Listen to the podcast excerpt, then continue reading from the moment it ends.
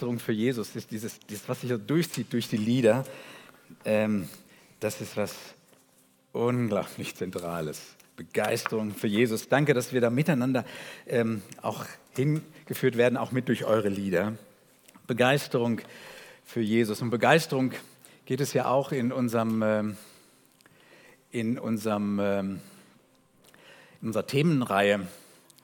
Ähm, begeistert leben. Richtig? Ja.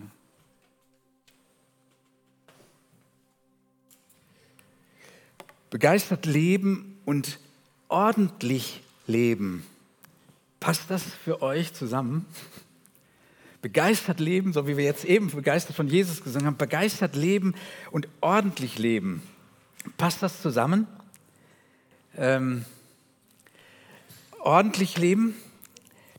Check mal, wie du heute Morgen hier in den Gottesdienst gekommen bist oder auch wie du am Abendmahl oder zum Abendmahl ähm, gekommen bist. Müde, klar, äh, das ist bei manchen heute so. Ähm, die erste Möglichkeit, die ich mal rausbreife, ist, ähm, es ist einfach so. Es gehört sich so, weil Jesus das mit dem Gottesdienst, äh, oder auf jeden Fall das mit dem Abendmahl, mit dem Gottesdienst ist nicht, nicht so ganz sicher, da muss man noch mal hingucken, aber auf jeden Fall mit dem Abendmahl hat Jesus das so eingerichtet. Und er hat es klar gesagt, wir sollen das machen, er hat es vorgegeben und so machen wir das. Die zweite Möglichkeit ist, ähm, dass du gedacht hast, jetzt mit dem Abendmahl und ähm, das, was wir jetzt eben so gesungen haben und ich, ich, ich weiß gar nicht, ob ich so, so ganz so so ansatzlos so in so ein Abendmahl gehen kann. Äh, ob, ich, ob ich so ganz dazugehöre, ob ich so in Ordnung bin, dass ich das machen kann. Habe ich ordentlich genug gelebt? Ähm, ich will es ja eigentlich, aber ich, ich weiß nicht. Ich schaffe das nicht. Und deswegen habe ich so das zweite Einstellung genannt. Ordentlich leben kann auch bedeuten, dass du sagst, ist es eine überfordernde unerreichbare Druck oder, oder, oder, oder eine, eine Forderung, eine Überforderung. Konrad, kennt ihr alle? Konrad sprach die Frau, Mama, ich gehe aus und du bleibst da. Sei hübsch, ordentlich und fromm, bis nach Haus ich wiederkomme. Wer kennt das nicht? kenne es nicht. Es gibt Leute, also ihr seid aus einer Generation oder sowas. Wir sind damit aufgewachsen. Strubbelbeter, ähm, Kinderarzt Heinrich Hoffmann hat vor 150 Jahren diesen Struwwelpeter geschrieben, Zappel Philipp und Böser Friedrich und so. Diese Geschichten, wer kennt, jetzt sag mal alles Gegenteil, wer kennt dieses, dieser Ausspruch mit dem Konrad und sei schön ordentlich und fromm? Das ist irgendwie so eine, so so eine, ich sag's mal, so eine preußische Tugend, die so in, unser, in unserer Zeit drin ist und manchmal auch in unseren Köpfen, in den Herzen drin sind und die in der NS-Zeit zum Verderben in die Köpfe eingeprägt wurde. Und ich frage mich, sind die biblischen Aussagen nicht manchmal genauso? Ich zitiere mal, wenn du der Stimme des Herrn deines Gottes genau gehorchst, dass du darauf achtest, all seine Gebote zu tun, die ich dir heute befehle, dann werden alle diese Segnungen werden über dich kommen und dich erreichen, wenn du der Stimme des Herrn deines Gottes gehorchst. Wenn du der Stimme deines Gottes nicht gehorchst, dass du darauf achtest, all seine Gebote und seine Ordnungen zu tun, die ich dir heute gebiete, dann werden all diese Flüche über dich kommen und dich erreichen. Altes Testament, 5. Mose, ich kann euch die Stelle genau sagen, 28, Vers 1 und 2 und Vers 15. Oder ist das nicht so etwas Ähnliches oder ist das nur das Alte Testament? Was fordert der Herr, dein Gott, von dir? Zitat aus 5. Mose, als nur den Herrn, deinen Gott, zu fürchten und auf allen seinen Wegen zu gehen.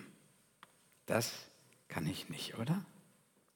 Überforderung. Oder die dritte Möglichkeit. Bist du zum Gottesdienst oder auch zum Abendmahl so gekommen, dass du sagst, ich will jetzt heute Morgen hier im Gottesdienst mal ordentlich leben. Ähm, so im Sinne von ordentlich einen drauf machen.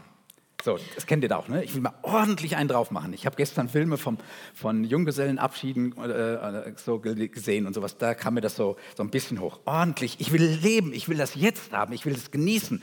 Und ich will es so richtig auskosten. Und das wäre so meine letzte Möglichkeit, wie du heute Morgen hierher gekommen bist oder vielleicht auch das Abendmahl nimmst. Gibt es das? Ich will jetzt mal das Leben so richtig, so richtig schmecken, so richtig sehen, rausholen, was drin steckt. Eben Leben und Welt wertvoll gestalten. Wenn wir Jesus folgen und was wir gesagt haben, das ist unsere Identität als Gemeinde, als Christ.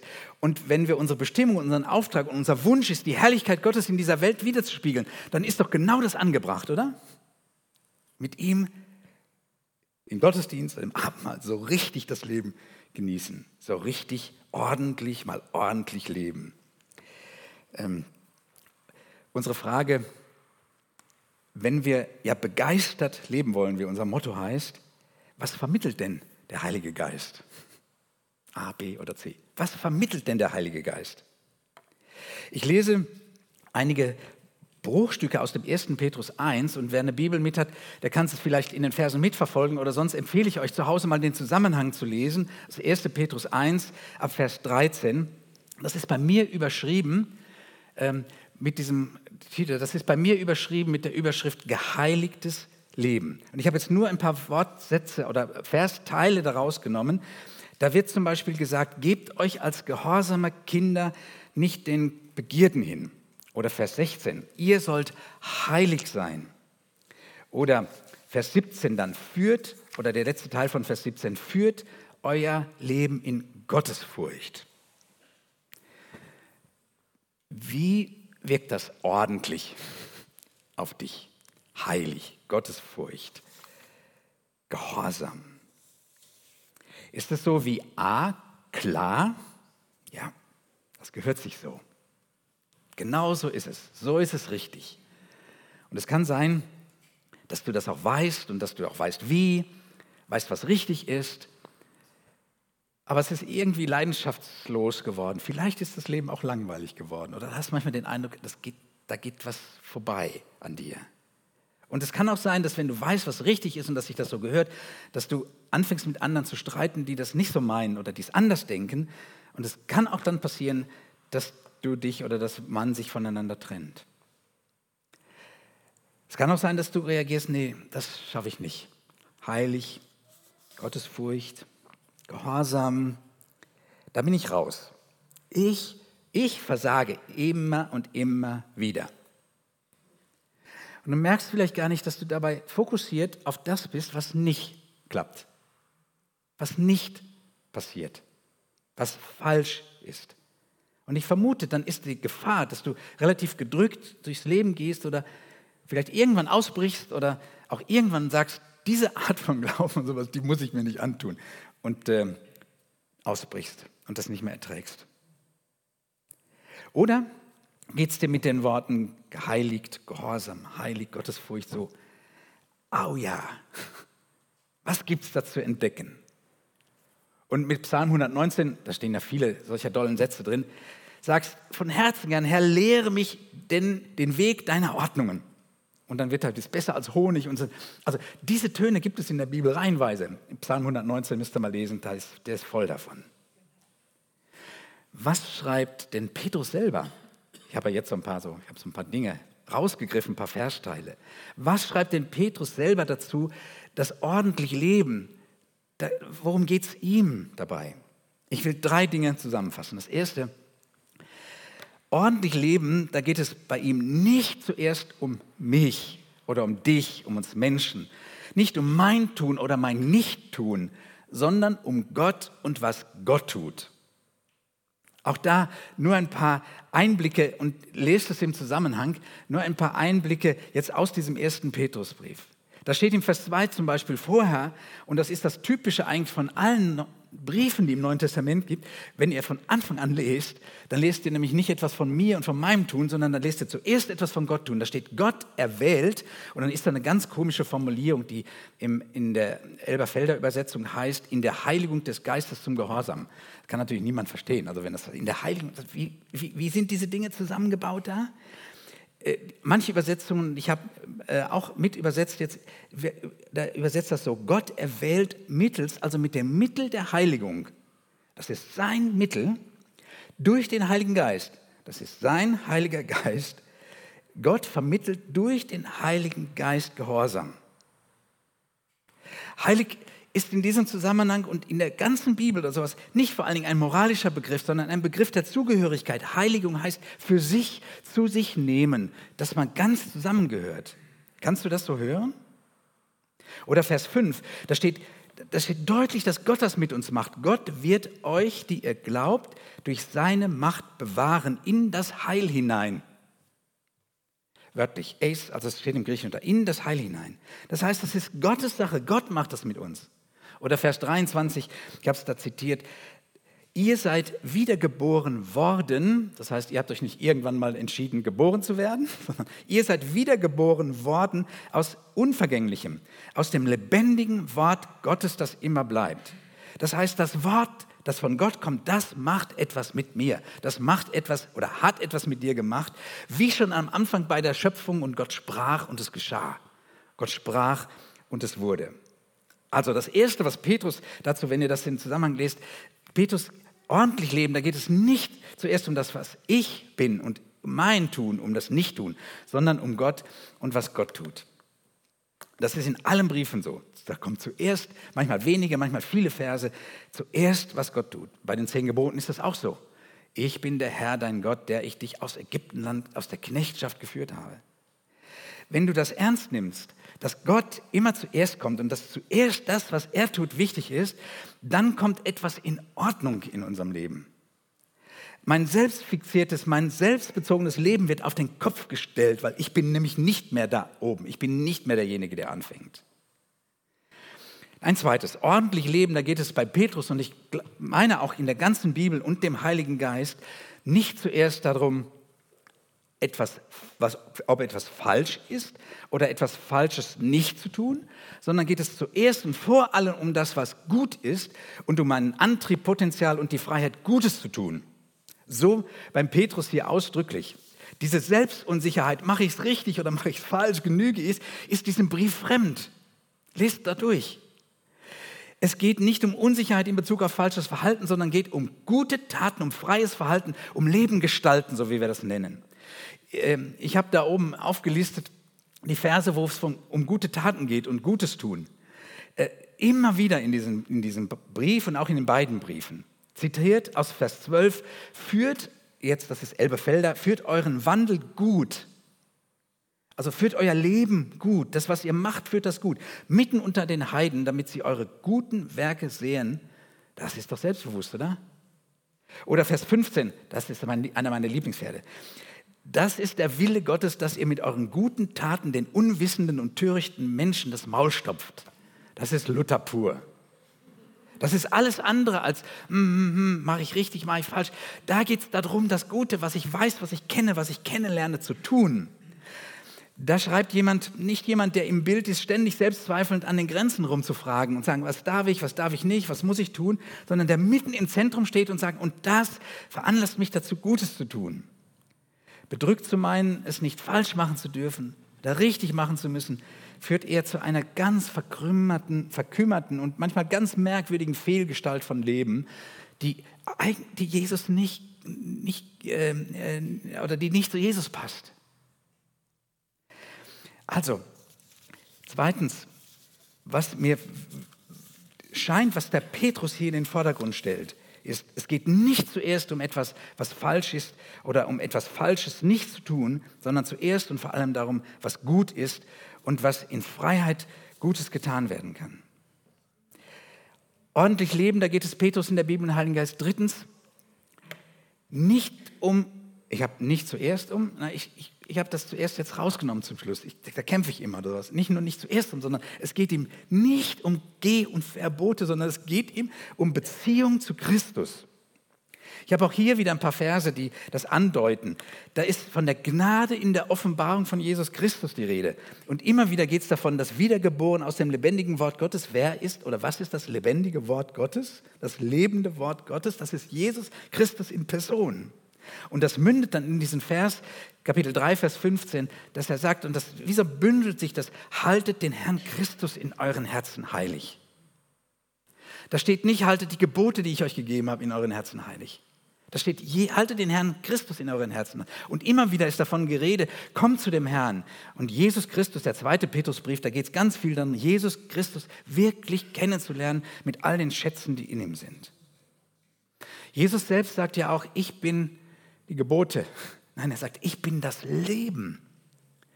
Ähm, Jesus in Johannes 14 könnt ihr das im Zusammenhang, da geht es um den Heiligen Geist und da sagt Jesus, wer mich liebt, der wird meine Gebote halten. Oder wörtlich Vers 15, wenn ihr mich liebt, werdet ihr meine Gebote halten. Und dann mehrfach umgedreht wieder, wer meine Gebote hält, der ist es, der mich liebt. Da geht es um eine liebende Beziehung zu Jesus Christus. Das ist für Jesus ein und dasselbe. Das ist hier ein und dasselbe. Jesus Beziehung und Gebote halten. Das ist, das ist untrennbar eins.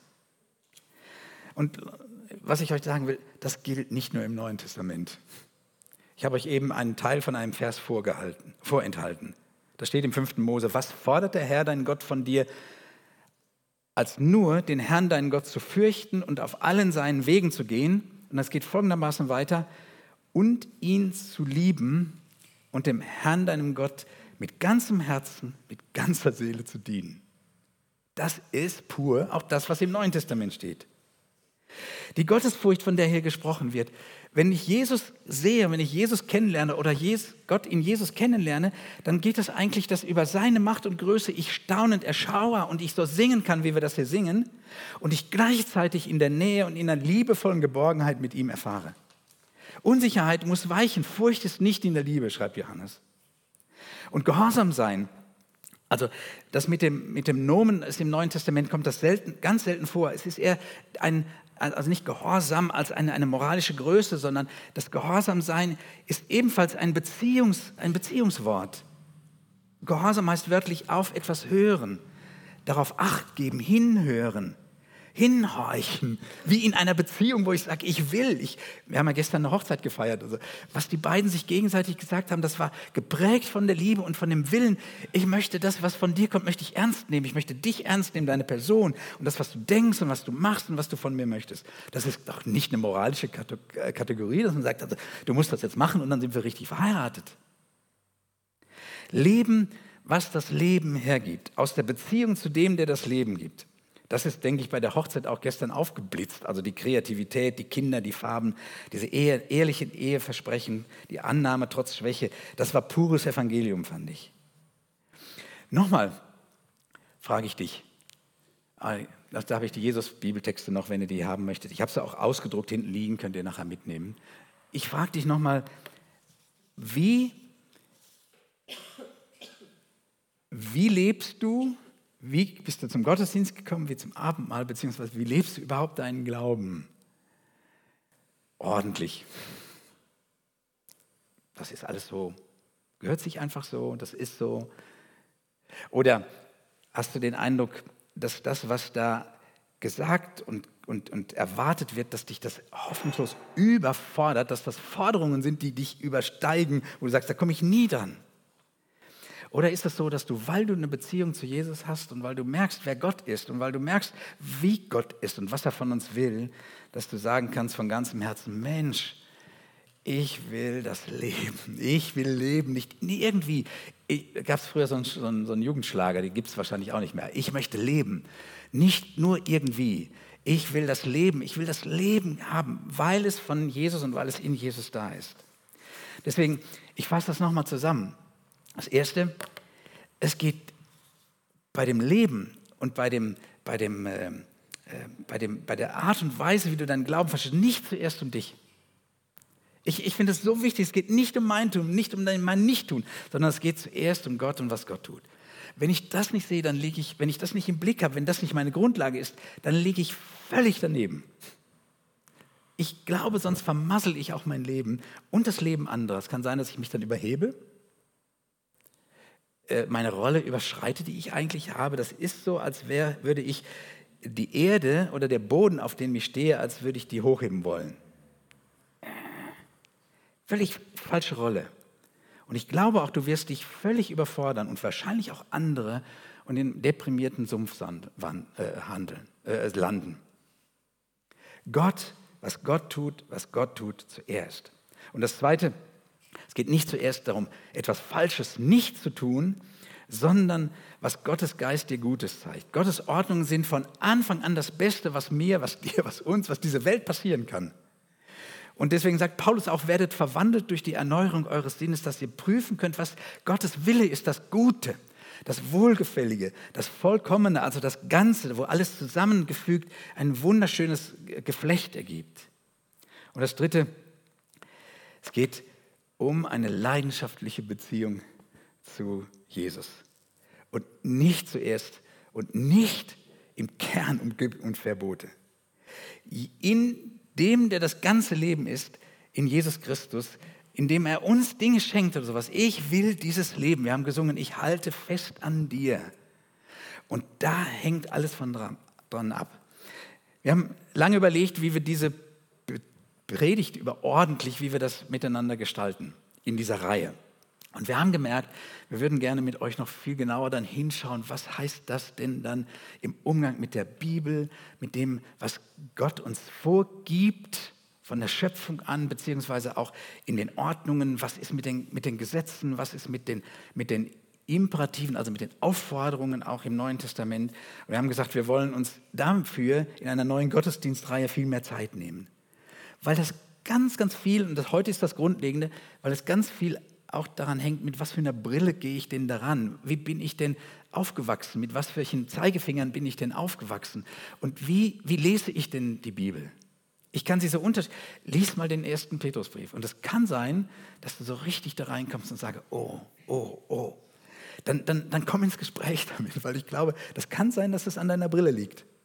Ich habe heute versucht, mal zu sagen, nimm, die Brille mal aufzunehmen, die ich von Petrus sehe. Und ich glaube, dass der Heilige Geist uns gibt, wie wir auch solche spannenden Bibelbücher oder Briefe lesen können. Der Petrusbrief ist ein Brief, der sagt, ich sage euch jetzt, wie ihr Christen leben sollt. So. Da mal hinzugucken, auch mit einer anderen Brille. Ich schließe mit dem letzten Vers, den Petrus, wo Petrus seine beiden Briefe mit abschließt. Und ich schließe deswegen auch, ich schließe deswegen auch mit dem, mit dem Bibelvers, weil, ihr seht den Clip jetzt hier im Hintergrund, weil der so ganz direkt unser, unser Leitbild, auch was auf den Bierdeckeln äh, gedruckt ist, auch wiedergibt. Nämlich, nämlich, ich zitiere, und habe ein schönes Bild dabei, was gehört dazu. Da sagt Petrus zum Schluss in seinem letzten Vers, wachst in der Gnade. Und das sehe ich immer, dieses Bild von, da ist jemand, in, also ist was eingepflanzt im Topf und der Topf ist die Gnade und da wächst etwas raus, was letztlich Früchte bringt. Wachst in der Gnade und in der Erkenntnis unseres Herrn Jesus Christus. Ihr seid da drin. Deswegen haben wir das Abendmahl heute am Anfang gefeiert, weil sie sagen, ihr seid da drin durch die Beziehung zu Jesus und ihr müsst euch nicht irgendwie erst hochkrabbeln, bis ihr würdig genug seid, um das Abendmahl zu nehmen. Wir leben da drin in der Gnade und der geht mit allem, mit allem, was in meinem Leben geschieht, in Gnade und Vergebung um. Da steht nicht, wachst in der, in der Kenntnis der Geh- und Verbote, wachst im Bewerten und im Kontrollieren, wachst im Streiten über den richtigen Glauben, wachst im Besserwissen und Verurteilen, sondern wachst in der Gnade. Du bist da drin und du wächst und wir wachsen. Amen.